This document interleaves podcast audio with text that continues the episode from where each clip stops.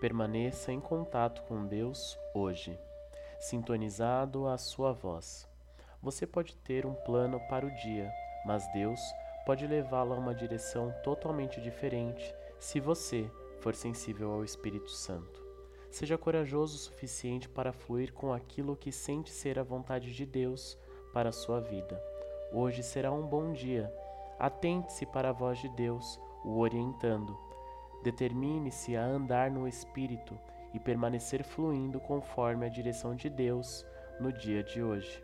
Salmos, capítulo 1, versículo 1 e 2 vai dizer: Bem-aventurado o homem que não anda segundo o conselho dos ímpios, nem se detém no caminho dos pecadores e nem se assenta na roda dos escarnecedores. Antes, tem o seu prazer na lei do Senhor, e na sua lei medita de dia e de noite.